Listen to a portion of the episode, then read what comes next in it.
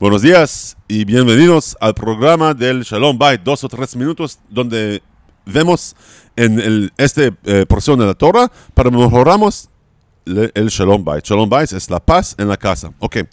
Escucho ruidos afuera. Ella dice, es hora de cambiar las pilas en tu aparat- aparato para sordos, dice el marido. No tengo uno. Ella responde, bueno, tal vez es hora de comprar una.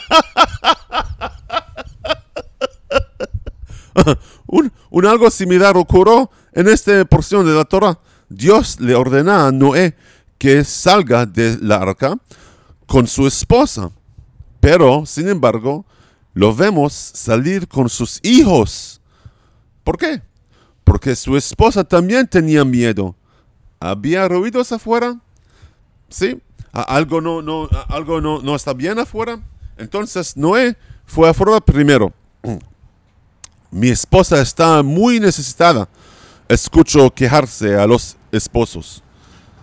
Eso es la verdad, respondo yo. Que, ¿Qué nos conecta con otras personas? ¿Que tenemos o que no tenemos?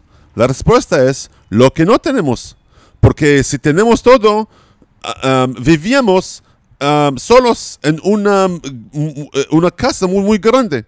Es la necesidad, es lo que nos conecta unos a otros.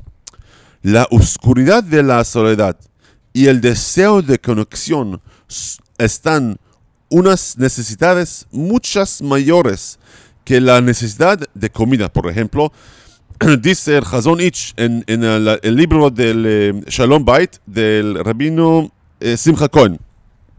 De hecho, si la necesidad de tu esposa fuera más débil, él dice, no habría estado dispuesta a dejar todo lo demás en su vida en espera para estar contigo y tener hijos.